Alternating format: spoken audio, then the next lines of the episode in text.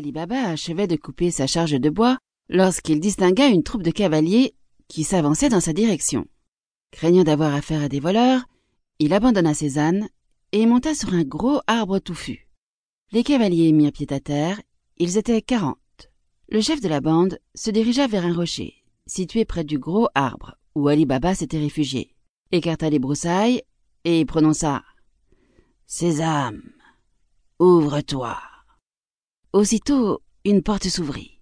Les brigands s'y engouffrèrent, le chef entra le dernier et la porte se referma sur lui. Après un bon moment, la porte se rouvrit, livrant passage aux quarante voleurs. Quand ils eurent tous défilé, le chef dit solennellement Sésame, referme-toi.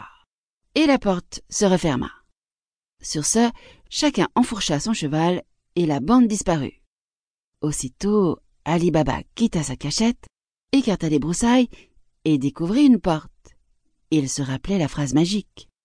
Sésame, ouvre-toi, prononça-t-il. Instantanément, la porte s'ouvrit et Ali Baba aperçut une immense grotte emplie de marchandises et surtout de pièces d'or et d'argent empilées dans de grands sacs de cuir. Sans perdre de temps, il réunit autant de sacs d'or que pouvaient emporter ses trois ânes. Quand ils furent chargés, il prononça la formule magique. Sésame, referme-toi. Et la porte obéit.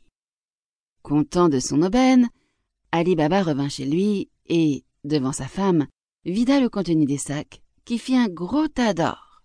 Celle-ci, désireuse d'évaluer ce trésor, alla demander à la femme de Cassim de lui prêter une mesure.